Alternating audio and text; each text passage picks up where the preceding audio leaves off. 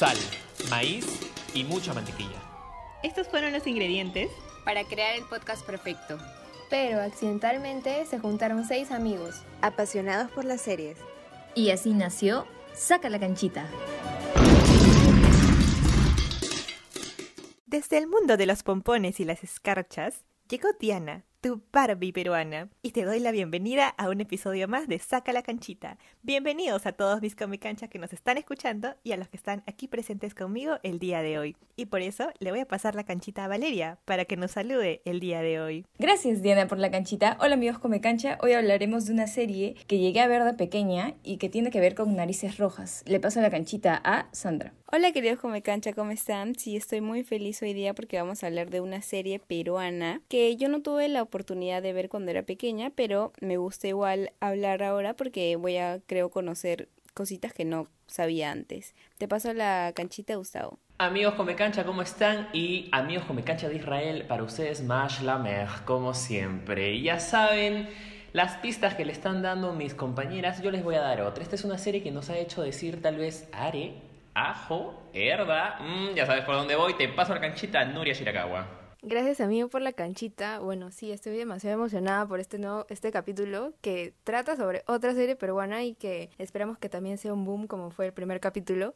Y nada, le paso la canchita a Taksha. Gracias por la canchita, bienvenidos amigos Come Cancha. Bueno, yo también estoy muy emocionada, al igual que los demás, de hablar de esta serie que era un éxito cuando éramos más niños y que creo que muchos de nosotros hemos visto. Y si no hemos visto algunos, ya más adelante les van a poner en contexto de qué trataba esta gran serie. Te devuelvo la canchita, Diana. Muchas gracias, Tac, por la canchita. Y bueno, yo creo que ya todos hemos dado pistas sobre cuál va a ser la serie de hoy. Y sí, amigo Come Cancha, sí, amiga Come Cancha, hoy vamos a hablar sobre Pataclown. Y para eso, y para nuestros amigos de Israel, y para nuestros amigos que nunca han visto Pataclown, viene el segmento Contextualízate con Gustavo. Contextualízate con Gustavo. Muchas gracias por esa introducción, Diana. Y sí, para hacer esta contextualización, yo quiero que me pongan el clásico U I U A A. A ver. Ah, qué rica. Y así es como te digo que esta es una serie producida y dirigida por Julie Natters que salió en el año 97 y es la historia de un matrimonio donde Wendy Janet conoce un día a Machine Alberto y deciden casarse. Ellos se mudan a una casa y encuentran que estaba habitada por tres fantasmas con poderes que podrían formar parte de su familia y así fue. Ellos eran tres, Keka, Tony y Gonzalete. Keka que será la mejor amiga y consejera de Wendy. Tony que será prácticamente el villano del programa siempre aprovechándose de los peores momentos para mandársela a Wendy porque ella tenía un amor él tenía un amor hacia ella medio, medio dudoso. Y Gonzalete, más conocido como el curita, quien pondrá la moral y las buenas costumbres dentro de la casa, aunque todos sabemos que era un pervertido. Y Monchi, que es la hija de Wendy y Machín. Muchas gracias por esa gran y valiosa contextualización. Y ahora que ya todos sabemos de qué se trata esta serie, quisiera comenzar hablando sobre el por qué nos gustó tanto esta serie. A mí personalmente, porque me divertía demasiado. O sea, yo, esta serie alegraba mis tardes de todas maneras. Y bueno, no solo mis tardes, a cada rato que la veía, pero solía verla cuando volvía del colegio en mi niñez. ¿A ustedes? A mí me gustaba porque era una propuesta diferente de humor a la cual no estábamos acostumbrados a ver. Siempre en la televisión peruana los comediantes metían cosas vulgares, jugaban mucho con unos estereotipos muy marcados y de una forma vulgar y me parecía que el clown salía de todo esto y era yo lo consideraría un humor más más elegante por así decirlo. Un humor que me gusta bastante un humor sarcástico. Y eso.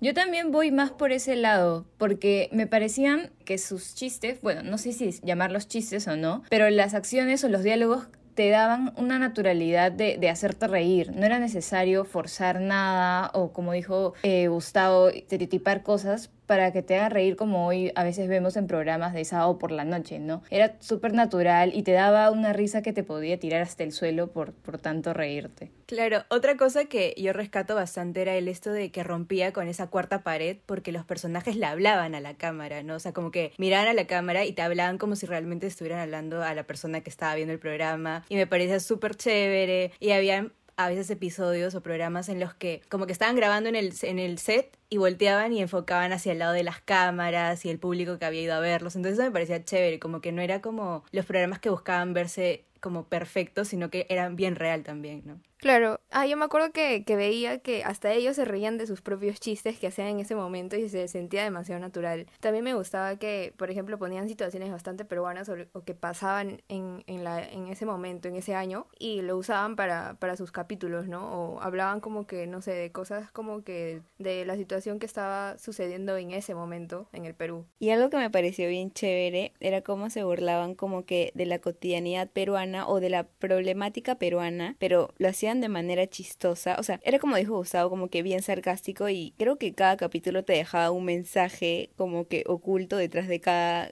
como que cada risa, de cada broma. Entonces eso me pareció bien chévere. Y aparte que es una propuesta bien original. Y Sandri, ¿tú qué has visto esta serie últimamente esta semana que has estado ahí poniéndote al día? ¿Recuerdas algún capítulo en específico que te haya llamado la atención, que recuerdas que te haya gustado y hayas dicho, wow, en serio esta serie es muy buena? Sí, vi varios y uno que me gustó fue el del rating. No sé si se acuerdan.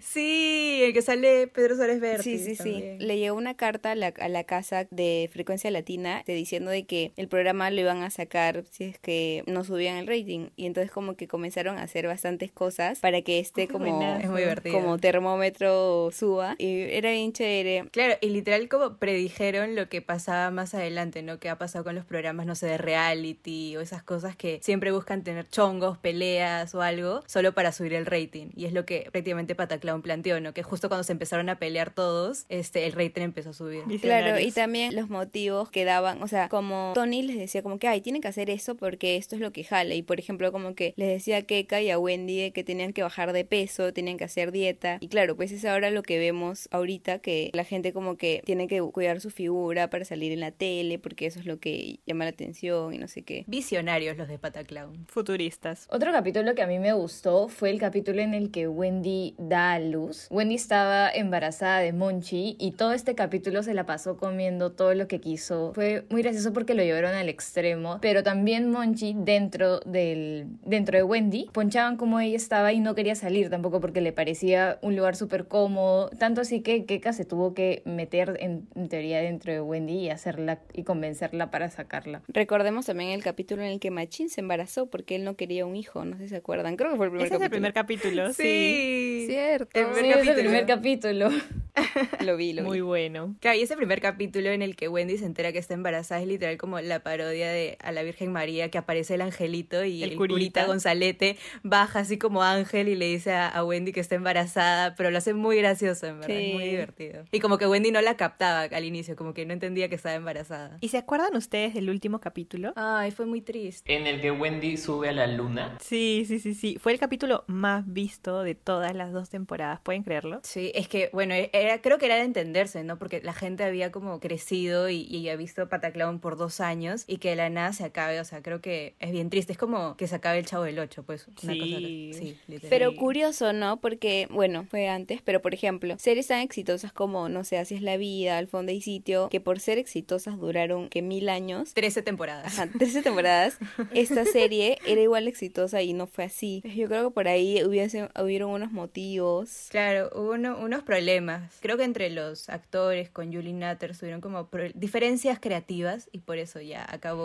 Pero eso fue bien raro, ¿no? Porque si hubieran tenido tipo en sí diferencias, no hubieran seguido con los siguientes programas que hicieron, porque el mismo elenco estuvo, pero también con carita de atún. No, y además que ahora son súper amigos, o Sí. sea, los vemos, yo siempre los veo como que en las redes sociales, a Joana Samiel con Carlos Carlín, Carlos Alcántara, Wendy Ra todos ellos son súper unidos. Y siempre, y siempre recuerdan cosas de Pataclown, Sí, o sea, siempre están reposteando cosas y así. O sea, creo que es uno de los elencos que en verdad eran de verdad una familia y un elenco. Y creo que al final los problemas fue algo por derechos o por los personajes que ellos también habían creado dentro de ello. Algunos personajes como que dijeron, o sea, algunos actores, mejor dicho, dijeron que bueno, que ya tenían su personaje hecho y que simplemente querían seguir creciendo como actores y salirse ya de lo que era el clown, como que irse a hacer otras cosas más para su carrera actoral y qué sé yo, y, y hasta en una entrevista Wendy Ramos dice como que a ella le costó bastante tiempo como reconciliarse con esto de Wendy, de Wendy Janet, o sea, el personaje de Pataclown, porque ya todo el mundo era como la encasillaba en que Wendy, Wendy, Wendy, y ella quería también hacer otras cosas, entonces como que estuvo como tratando de alejarse de, de ese personaje. Este, ya hoy en día, obviamente, los cinco aman Pataclown y, y recuerdan Pataclown con mucho cariño, pues, ¿no? Obvio, y es súper entendible porque ya no te deja avanzar tipo en tu carrera porque siempre vas a ser Wendy Janet, Exacto. siempre vas a ser Keka. Y yo creo que se fueron... Y también que se llama Wendy, pues. Claro, yo siento que sí se fueron en un momento estratégico para eso. Sí, en verdad sí. Bueno, esas son solo especulaciones, pero igual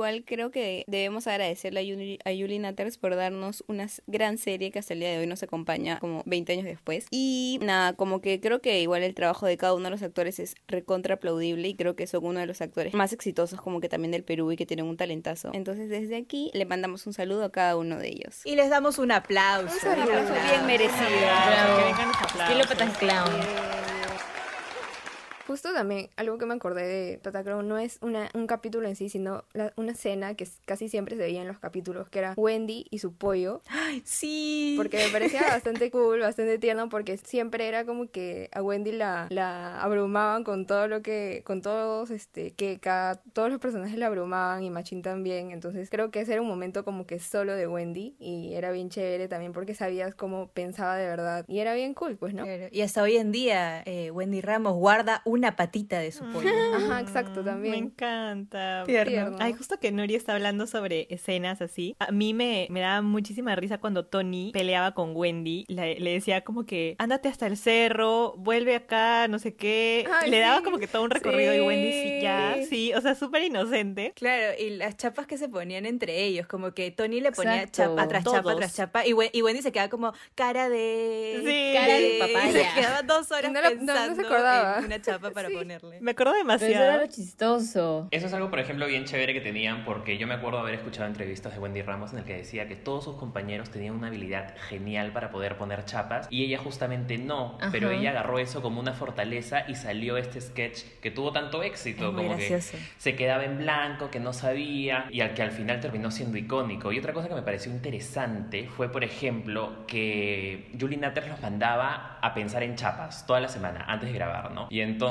cuando estaban grabando, lanzaban la chapa, tenía que ser esa chapa la única vez que lo usaran porque si no se gastaba el chiste. Claro, entonces, si algo ¿Qué salía hablas? mal en la grabación, la siguiente vez que lo grababan tenían que volver a hacerlo, pero con otra chapa Me diferente. Entonces la reacción del público en Wow, vivo tenía bueno. que ser natural y entonces como ellos eran tan capos de agarrar los recursos que tenían en ese momento, muchas de la creación de esta historia no era, si bien era guionizado, también metían mucha improvisación y eso era lo bacán y lo natural de Pataclown. Natural, sobre todo. Actorazos, en verdad, para hacer eso. Sí, es cierto. Pero Diana, si tú tuvieras, por ejemplo, que usar, tener el papel de Tony en este momento y darle a Nuria un reto, ¿qué reto le pondrías a Nuria? Uy, qué fuerte. Qué fuerte. A la- practicando la improvisación. Tengo miedo. Acá en Saca la Canchita no solo hacemos el podcast, sino también somos improvisadores. Exacto, amigos. Claro que sí. Ya, Nuria, el, siguiente, el reto es el siguiente. Te escucho. Vas a salir de tu casa y te vas a ir caminando Ok. a la Huaca Pucllana. Caminando. Caminando. En la puerta de la Huaca Pucllana vas a encontrar a una señora vestida como Susy Díaz. No es Susy Díaz, pero va a estar vestida como Susy Díaz. A ella le vas a pedir que te enseñe el baile de Vive la vida y no dejes que la vida te viva. Una vez que aprendas el baile, te vas a ir al Puente de los Suspiros. Así como escuchas, Puente de los Suspiros. Caminando también. caminando, claro, caminando, ejercitándote. Eso, ni una bici voy a tener. No, no es época, no es época. Te vas a ir caminando al puente de los suspiros y vas a enseñarle ese baile que has aprendido a un turista alemán. Alemán. No puede ser Alemán. estadounidense, De no otra, puede no ser puede ser de argentino, otra. alemán. Alemán. ¿Cómo te vas a comunicar con él? No sabemos. Le dices Mash la mer.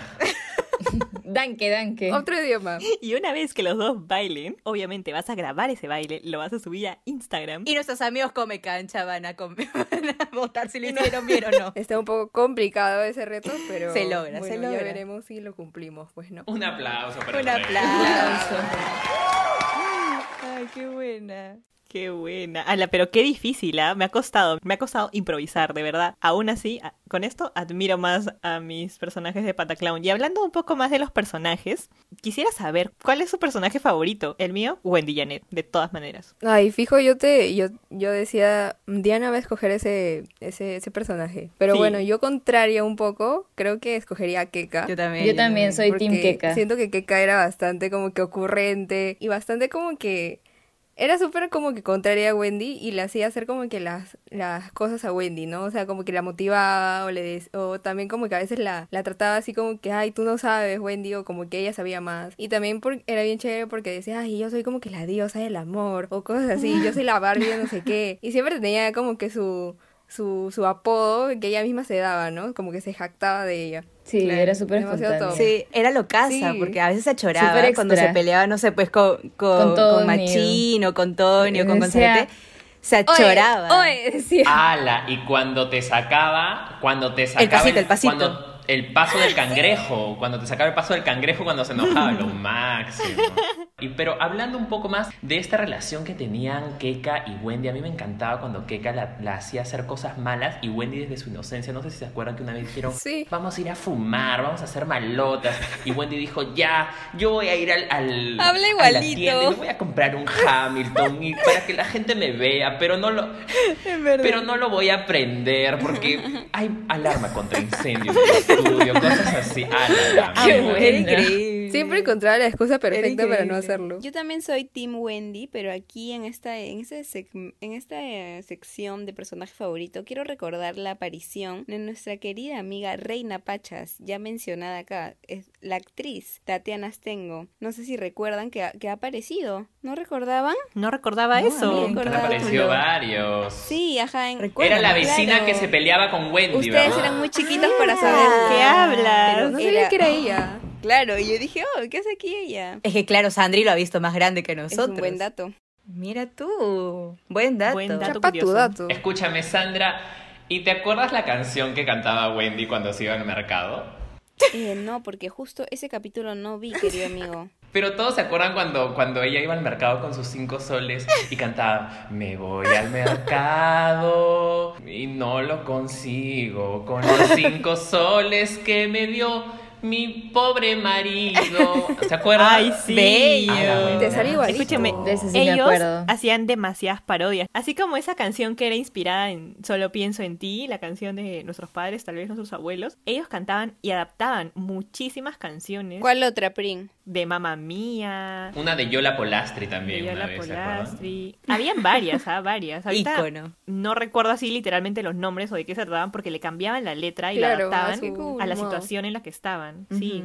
Bueno, y volviendo al tema de los personajes, otro personaje que a mí también me gustaba bastante era el de Gonzalete, el del padrecito, porque era así súper como hiperactivo y nervioso cuando se molestaba, ¿se acuerdan que se ponía como, "Eh", o sea, como que se desesperaba y empezaba a insultar y cosas así? Eso me Este, Y era, su voz aguda, ¿te acuerdas? Sí, era muy gracioso el padrecito y cuando, por ejemplo, no sé, hablaba así que el, el sacerdote, o sea, como que mencionaba el tema de la iglesia y lo llevaba mucho a la parodia, como que obviamente mucha gente de repente se pudo haber sentido ofendida en ese entonces, pero a mí me parecía en verdad muy gracioso. A mí también me daba Este, y criticaba bastantes cosas de la iglesia también, por más de que él era el personaje del padrecito. Claro, para eso lo metieron. A mí me encantaba. Para mí se coronó Gonzalete cuando tenía. ¿Se acuerdan que tenía su muñeca Lewinsky? Ay, Dios, sí. Sí, Dios Sí, mío. justo recordé ese capítulo. Me acuerdo. Lewinsky, por Dios. Que se le enviaron Se pasó. los de la asociación satánica, una cosa así. los de la sotana diabólica se lo Y mandaron. bajaba la muñeca, así. o sea, la pasaba por su cuerpo y era como... Claro. Sí. Y salían burbujitas Sí, era y, y creepy, yo decía creepy. como, ¿qué está pasando? Oye, cuando yo era chiquita no, no pensaba de esa manera. Yo, Yo no me daba cuenta. Yo tampoco. Nada que Éramos ver. muy jóvenes para entenderlo, en verdad. Yo pensé que estaba haciéndola como que se sumergía en el océano o algo así, pero Claro, que salían ahora, Hace burbujitas. poco la vi. Sí, hace poco la vi y dije, Éramos ala, no entendí nada. en Esto es demasiado explícito. Eso les iba a sí. decir, porque ahora que yo la vi a los 21 años, dije, ala, ¿cómo la gente veía esto cuando era niña? En verdad. Solo que ustedes, rebeldes. Pero era para mayores de 14, hay que recordar. ¿ah? Siempre salía mayores de 14, solo que nosotros... Mayores de 14. sí. Rebeldes. Uy, qué fuerte. Y en su cuarto, y en su ¿no se acuerdan de su cuarto? Que tenía una escalera tipo al cielo, con velas y cuadros de mujeres en Sí, bikini. No Era más. increíble, era muy gracioso. Era muy gracioso. Me acuerdo que también coqueteaba con las monjitas, como que a veces habían escenas en el convento y el curita coqueteaba con todas. me encanta. Era lo máximo.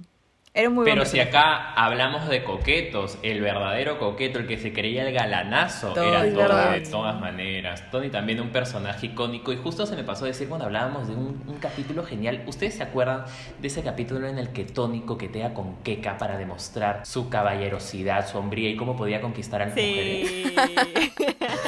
Lo que yo sí me acuerdo de Tony es que había un capítulo en el que medio capítulo siempre estaba molesto con Keka, pero justo en ese capítulo fue como que la primera parte totalmente molesto y la segunda parte como que se declararon amor mutuo. Claro, y otro personaje, no sé si se acuerdan, y aquí quiero entrar a un tema bien específico, porque cada personaje siempre hacía de otro más. Sí. Entonces, ¿se acuerdan Sí. quién era la mamá de Tony? Wendy, Wendy, Wendy. Ramos. Andy Ramos. Wendy Ramos. Y que todos tenían otro personaje. Por ejemplo, Wendy era la mamá de Tony. Machín era el... Machincito, bebito, el machincito.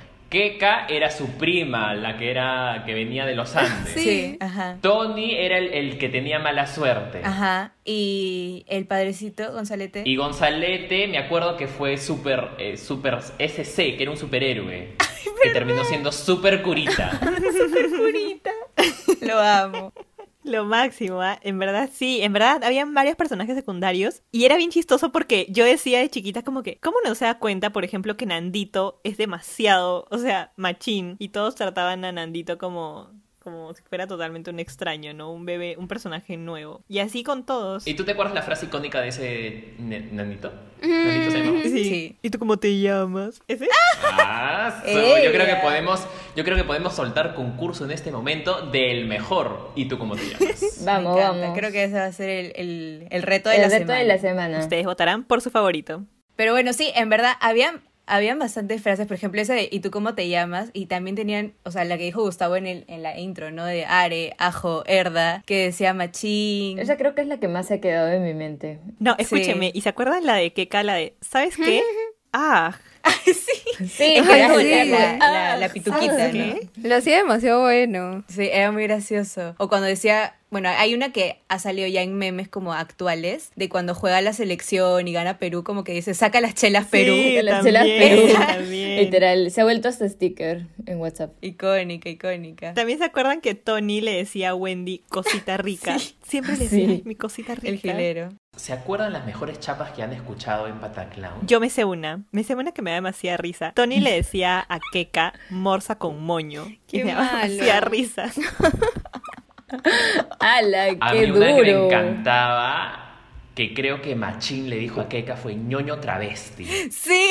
Buenaza. Ah, sí. Había una también que Keka le decía a Machín, creo que era este pelo de sobaco de loca, una cosa así. Pelo de loca, pelo de loca. Porque su cabello era todo alborotado. Sobaco de loca, sí. Bueno, yo recuerdo ahorita justo que estaba viendo antes un poco de los videos, este, este escena icónica en donde Wendy está pensando el apodo y literalmente le dice a Tony, eres una cuchara con hueco, porque Tony, Tony le está insultando y como es- tenemos esto de que Wendy no tenía como que buenos apodos y decía, eres una cuchara con hueco porque cada vez que te toman la sopa, se te cae la sopa. Y yo como, ok, pero en verdad, bueno, se da risa. Nada que, Nada que ver, ver. pero Wendy igual creía que lo estaba insultando. Yo me acuerdo de otra que a Gonzalete le, le decían condor gordo. Por gordo. Demasiado se Buena. pasaban, pero... Ah, y a Gonzalete también le decían oruga vieja. así. También le decían cara de cocada. Ay, creo que le decían así porque siempre tenía el cabello súper corto. Sí. Y parecía un, un cabeza de coquito. Cara de cocada, pues. Ay, no. En serio eran muy buenos. A Wendy también le decían la moñuda, a Keka siempre la molestaban de vieja, que es el único moño que tenía, ahí, ahí amarraba todos Sí. sus pellejos para jalarse la Y, cara. de que, y, y sobre que era gordita también. Me acuerdo que Tony le decía también malagua, malagua vieja. Sí. Le decía Sí, tapón de océano, eso era demasiado. Ah, se la no. ¿verdad? De verdad sacaban ahí los, los, los, Los ojos trapitos. ahí. Es verdad. De verdad. O sea, y esto es que a- hoy en día si empiezas como que a decir Uy, de no. chapas, Te como que la gente Se ofende, sí. Te hacen un hilo en Twitter. De verdad te cancela. Sí, te cancela, horrible. Pero en ese entonces era como más normal, en verdad. O sea, era, no era como que más normal, pero de alguna u otra forma estaba como... Más aceptado en ese Sí, momento. exacto. Es que comedia, pues. Claro, y aparte estaba en el contexto de que era, Que era un clown, show, era una, una- un show, claro. Entonces como que normal. Es que en Cloud también hay esto de burlarse de uno mismo, pues, ¿no? Entonces Sí. como que la otra persona lo aceptaba y chévere. Claro, y yo soy fiel creyente de que si Pataclown, el mismo formato, así nadie lo ha visto y lo ponemos hoy en la actualidad, yo creo que no tendría el mismo éxito que tuvo hace años. Sería muy Yo criticado. tampoco creo. Demasiado, por el tema del machismo, Sí. por el tema de, de los insultos, Exacto. de Claro, la no sé, discriminación, temas controversiales de repente. El doble sentido Claro. que había también. No, sería muy criticado hoy en día. Pero en su momento fue muy buena. Sí. Y yo la sigo viendo. Yo también. Ahí en los por momentos libres, Por los siglos de los siglos. y bueno, pasando a, a un tema un poco diferente, quiero hablar un poquito de las canciones, porque si bien, bueno, ya hemos hablado de que Pataclown tenía muchas parodias, pero igual había la canción principal y también sacaron una canción que no sé si se acuerdan, Pan con mantequilla. Ay, sí, Sí, un éxito. acuerdo. Éxito nacional. éxito. Literal. A mí me gusta el pan con mantequilla. Échale más. Échale más. Échale más mantequilla al pan. Escúchame, era mantequilla, porque ellos eran argentinos, Ah, por alguna razón. Claro, eran los extranjeros. Es que eran argentinos porque en ese capítulo, como que por ser peruanos, como que no tenían tanta acogida. Entonces dijeron, ya, vamos a ser simplemente ser argentinos, ser de otra nacionalidad. Y como que en el capítulo mismo sale que se presentan como que tienen un como una conferencia de prensa y de la nada Wendy dice, no, es que en realidad nosotros somos peruanos y como que todos los periodistas se van, porque no, y, y es como, en realidad es una crítica a ese Exacto. entonces que en verdad acá en Perú no aceptaban como que, o sea, no le daban el valor que merecía a los artistas peruanos y cosas así, más que nada como que aceptaban lo extranjero, ¿no? Por eso es que ellos se vuelven argentinos. Claro, sí. Otra vez hablando sobre los, los problemas de la sociedad, ¿no? Pataclown siempre haciéndonos tomar conciencia de eso. Claro que sí. Pucha, la mejor, la mejor parte de esa canción que mencionó Taksha y Diana siempre va a ser Unta, rico. Lo más. Frases Grandes palabras. Es muy bueno. icónicas. Es unta, Unta, tu rico. pan. Rico. Ah. mm. y termina con el mm. Ala, no, fue lo mejor. Muy Y el videoclip también. Ajá, exacto, justo iba a decir eso. Tienen su propio videoclip, así que lo pueden ir a buscar. Videoclip que dura 40 segundos, pero increíble. La rompieron, la rompieron. Y amigos, ¿qué me dicen de las intros? A mí, personalmente, la que más me gustaba era la de la primera temporada. Buena, buena esa intro, ¿ah? Pero hay que, hay que recordar cómo era. Yo creo que sí, ¿ah? Efectivamente, Taksha, yo creo que podemos recordar cómo era su introducción. Voy a calentar un momento la voz como me enseñó mi profesora Marita Cabanilla, como te dije en el podcast pasado. sea, del coro Cuando Aleluya. era parte del coro Aleluya, ¿se acuerda, Taksha? ¿Se acuerda? Porque del coro Aleluya y me iba... Claro, yo me iba amor, amor ahí con Daniela Darcura a cantar en vestido de Para ángel. esto, Gustavo fue retado a, a cantar en el siguiente podcast y como la gente votó que sí, ya pues, ¿no? Ahorita se viene un gran, un gran show aquí. Buena, buena, Gustavo. Nosotros le hacemos caso a nuestros come cancha. Claro, la gente votó sí, por favor. Efectivamente, voy a hacer mis gárgaras de vidrio, por favor, un momento. Un tractor. Listo. Aquí vamos. El día que se conocieron, ella lo invitó a su casa. Pasó lo que siempre pasa cuando el cariño es sincero. Se bailaron un bolero, lo mejor vino después. Y tanto se apachurraron que se casaron al mes. ¿Y qué? Es fantasma. Que Catoni González es fantasma. Ala, Bravo, bien, amigo. Me. Bravo. Se notan lo- las habilidades ahí. Gracias Marita Cabanillas por esto. Lo cumplió, lo cumplió. Gracias, muchas gracias. Gracias, coro, aleluya. Pero bueno, sí, o sea, en realidad esa intro de, de la primera temporada de Dato fue cantada por Pelo Madueño, que era en ese entonces la pareja de Julie Natters. Y en verdad a mí me parecía bien chévere porque era como un estilo cómic. ¿Se acuerdan de la intro? Sí. Que era como un cómic que se abría y aparecían ahí en dibujitos y pasaban y qué sé yo.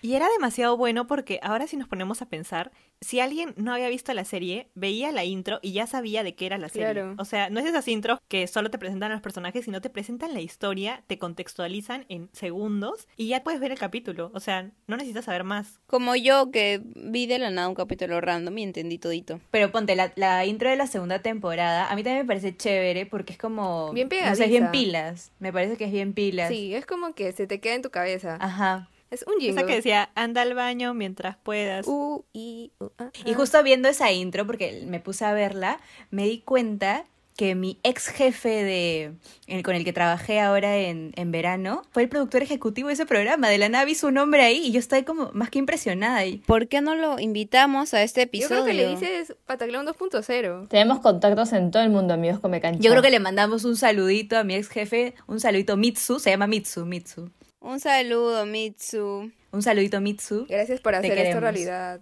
Pero sí, o sea, y esta intro me parece en verdad súper chévere porque ya es como más de alguna forma realista, o sea, porque están ellos ya en un carrito avanzando como por las callecitas y todo, ¿no? Me parece bien chévere. Es que ya la gente ya lo conocía. Justo me acuerdo también en el primer capítulo de esa temporada, cantaron varias canciones, hasta salió Gianmarco, y me acuerdo una canción bien chévere, era una de, de Beatles, que decían como jajaji, jajaja, algo así.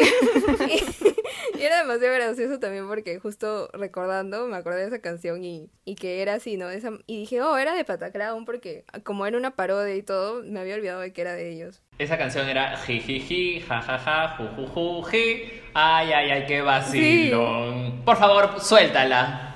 Risa me dan payasitos, azuquita el vacilón. Ay, qué buena parodia, en verdad. Sí, Sí. las parodias en Pataclown son top, top. Y ahora hablando un poquito más sobre nosotros, ¿no? A ustedes, si hubieran tenido la oportunidad de actuar en Pataclown, ¿qué personaje les hubiera gustado ser? Yo, yo sería Gonzalete. ¿Por qué? Porque yo siempre busco el bien común como él lo buscaba. ¿Es cierto? Es cierto, entonces siempre me preocupo porque en el grupo prime la armonía. Por eso aquí en Sacar la Canchita estamos todos armoniosos. Es verdad. Así como Gonzalete, solo que yo no soy pervertida, ¿no? Obvio, eso no, eso no. O sea, Yo pensando, tendría que ser de todas maneras Tony, por el alter ego que tiene Tony, la verdad. Sí, así te veo como Tony. Yo también te imagino, ¿ah? Sí. Sería muy gracioso. Yo también, yo también te veía como nosotros Tony. también tenemos como Todo Tony. fastidioso, así. Además que cumple un papel de villano que me encanta. Sí, yo de todas maneras sería Wendy, de todas maneras, o sea, siento que yo soy Wendy 100%, cuando sea madre de familia también voy a ser como Wendy, o sea, me identifico demasiado con ese personaje, siempre, siempre, siempre me he identificado. Creo que yo, yo, yo sería un poco entre Wendy y Monchi. Porque Monchi también era como que un personaje que era como que la menor y, y siempre hacía sus berrinches. No es que yo haga berrinches, pero digamos que en mi familia soy la menor. Entonces siempre me tratan de engreír aquí. Yo, yo creo que, o sea, no sé si tanto como queca, pero me veo más como en ese mood de achorada y como que responder y cosas así, no sé, me parece muy gracioso y siento Te que... veo demasiado con el Es moño. una diva. ¿Se han dado cuenta que esto quiere decir que en los posts de Instagram Nuria va a ser machín? No. Ay, por hablar al último, pues Nuria, te fregaste, ahí está. La veo demasiado como machina, Nuri. Bueno, después del gran Photoshop de Eleven que nos dio, yo creo que este lo podría hacer muy bien también. Esto se logra, de me todas encanta. maneras. Está lista. Bueno, está bien, ya que Está no tengo lista para ser opción. machín. Bueno, solamente quiero decir que no me imaginaba como machín, pero sí como un poco como queca. Y, pero bueno, será lo que tenga que ser, pues, ¿no? Acepta lo que viene. Será lo que tenga que ser, lo que venga. ¡Hala, qué buena! Ya estamos listos para formar nuestra propia serie Pataclown nosotros. Correcto. Y bueno, con esto culminamos la parte de conversación tertulia aquí en este episodio de Saca la Canchita y se viene a cargo de nuestra amiga Comecancha Vale la trivia. Aplausos para Valeria y su perro. ¡Aplausos! Bravo. Bueno, la trivia de hoy viene auspiciado por mi perro que se llama Darko. Un saludo para Darko. Ok. Saludos al perro. El que escuchamos en todos los podcasts. Sí, exacto. Bueno, la primera pregunta va a ser un poquito fácil porque he visto que acá mis amigos eh, Come Cancha han hecho muy bien su tarea. Así que ahí va. ¿Qué actriz o actor del elenco de Pata Clown, entre los actores que hacían de Keka, Machín, Tony, Gonzalete, Monchi y Wendy, estuvo involucrado en los guiones de cada episodio? Wendy. Correcto. Todos tenían la misma respuesta, supongo. Yo lo vi en su en su charla de BBVA Banco Continental.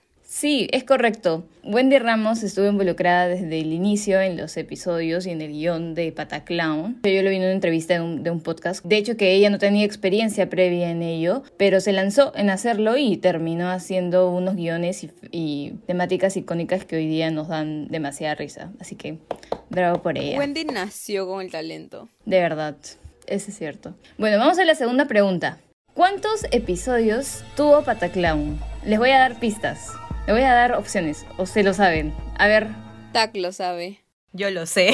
o sea, lo, lo, lo he hecho en, en mi investigación para la tarea. Vi que eran, si me equivoco, bueno, ya me dirás, pero creo que son 90 capítulos. Bueno, está cerca, pero no son 90 capítulos. Nunca confíen en Google. Me mintió internet. 91. Correcto. Te faltó un numerito, 91. Fueron 91 capítulos de dos temporadas, uno con 40 y el otro con 51, más o menos. Fue una serie muy corta. No sabía. Exacto, fue una serie corta. No pensé que tanto. Sí, uno pensaría que hubiese llegado a los 100, pero ni llegaron a los 100 capítulos. Pero estuvieron por llegar. Estuvieron por llegar. Y vamos a la tercera pregunta, que si son fans fans de Pataclan, va a estar papayita para ustedes. ¿Cuál era el sueño de Tony? El sueño Ultimate Dream.